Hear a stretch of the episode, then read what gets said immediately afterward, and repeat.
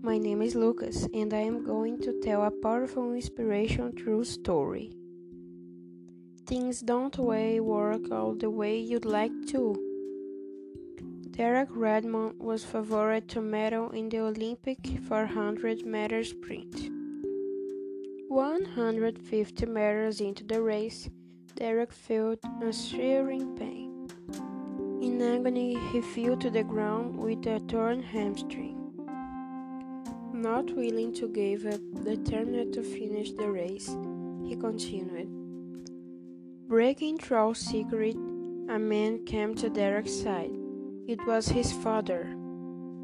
You don't have to do this, he said. Yes, I do, he replied.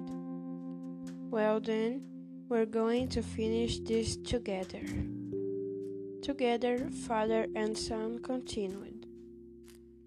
Shortly before the finish line, Derek's father let him go to complete his race, receiving a standing ovation from a crowd of over 65,000. When you don't give up, you cannot fail. I hope you have enjoyed our today's podcast. Goodbye.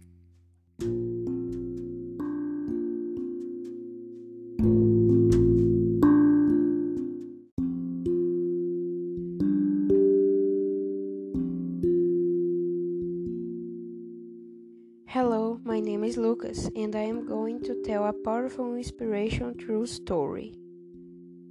Things don't always work out the way you'd like to. Derek Redmond was favored to medal in the Olympic 400 meter sprint. 150 meters into the race, Derek felt a searing pain. In agony, he fell to the ground with a torn hamstring. Not willing to give up, determined to finish the race, he continued. Breaking through secret, a man came to Derek's side. It was his father. You don't have to do this, he said.